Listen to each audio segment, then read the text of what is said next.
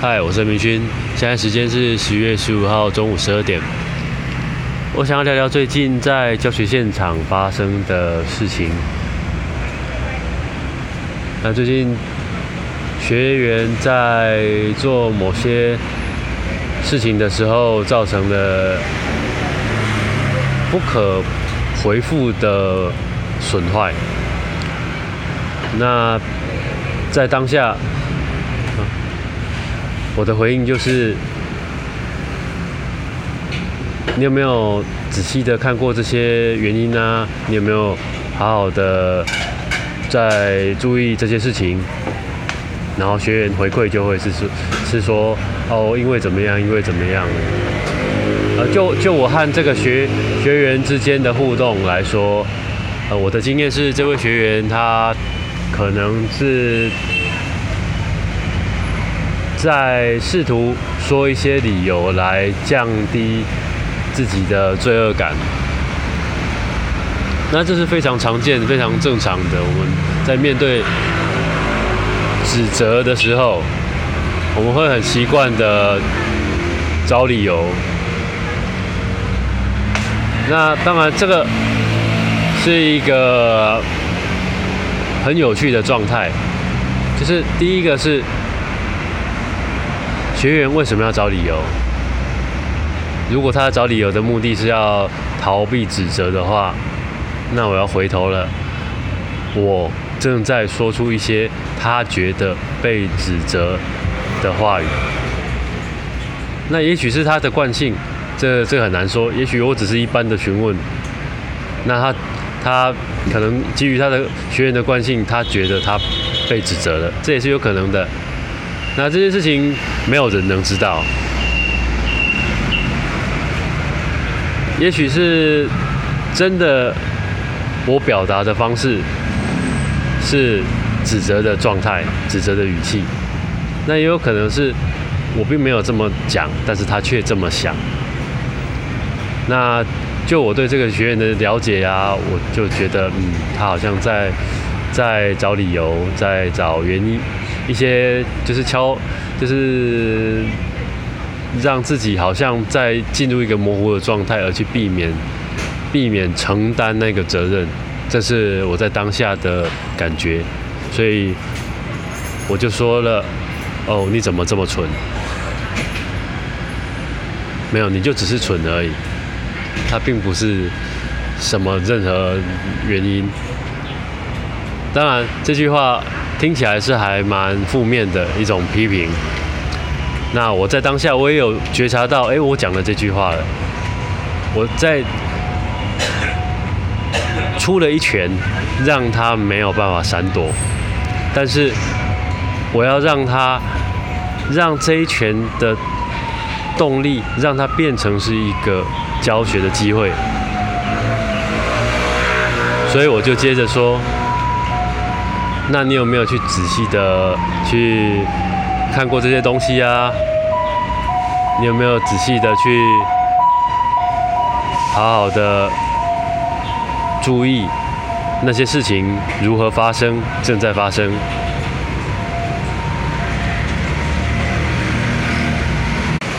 而自己又有没有机会可以去避免那些发生？因为我当下的判断是。他并没有用心在当下，他只是被嘱咐寄托要去做某件事情，然后他就只是去做，他并没有认真的、用心的去做那件事情。所以我在互动的当下，我给他了一个有点强的回馈。而在这个回馈当中，我想要表达的是，让他感觉到这一点很重要，这一点需要被提醒，所以我在后面才补述了这些说法。但感觉起来学员并没有因此而不开心，还是怎么样？他就是还蛮平淡的。我。我是觉得好像是还可以，当然这也包含了我我平常跟这个学员之间互动的经验，还有包含了彼此的关系跟信任。但是在那个当下，我觉得蛮困难的地方是在于，我要怎么去觉察到我自己，因为很多东西都是很快的，它是一个很瞬间的、很惯性的跑出来。那也许那些那些出现是有原因的。那我不一定能在那个当下去觉察到这些原因，也许我有我自己的惯性，也许在那个情境下，我习惯了去做某些的回馈，那这些回馈不一定是有效的，因为在教学现场。我们身为讲师的目的，就是要带学员达到我们的教学目的。那当然，每一个学员遇到每一个学员的时候，教学目的可能他的任务可能都不一样。就是有些学员可能他要的目的，他被设定的目的是要完成事件，而有些学员的目的可能是要和自己好好相处。也许有些学员是因为面对他的挫折，有些学员是要学习和如何和他人一起工作。那在当下的教学目的，我设定的是他要负责对于他自己所做的事情，呃，要有一个权利。这是他选择要做的事情，而他也要有责任去承担他所要面对的事情。所以那个当下，我觉察到了，我有这些状态，我有这些想法，我有这些动机，然后我说出了那样子的话，虽然可能并不是非常的适当。但是在那个当下，一个很及时的回馈，能是否能让这个回馈成为是一个教学的经验，而不是只是单纯的情绪抒发？那我觉得这一点在现场讲师对于自己的状态的觉察就非常的重要。那这些觉察当然是要透过有意识的，因为并。讲师的工作就是不断的去寻找教学的机会，然后给予学员适合他的学习，也许可以挑战他，也许可能是安抚他，也有可能是单纯的只是一种技术上的教学、知识上的教学。那这个东西是非常的活，所以在教学现场是。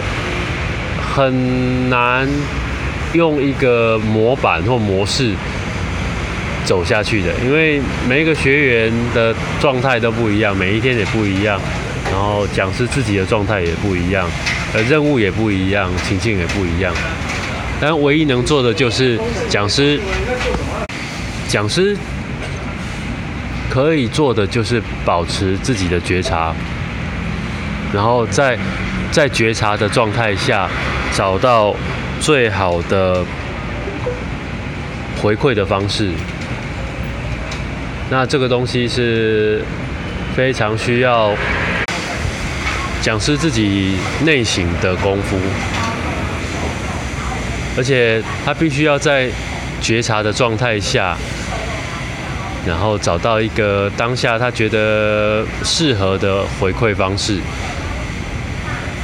那这个东西并不容易，因为第一个他必须要觉察到自己的情绪或自己的想法，也许是自己的动机，然后并并且要必须有办法接受它，但并不是每次都可以，这是很需要一一一点时间跟练习。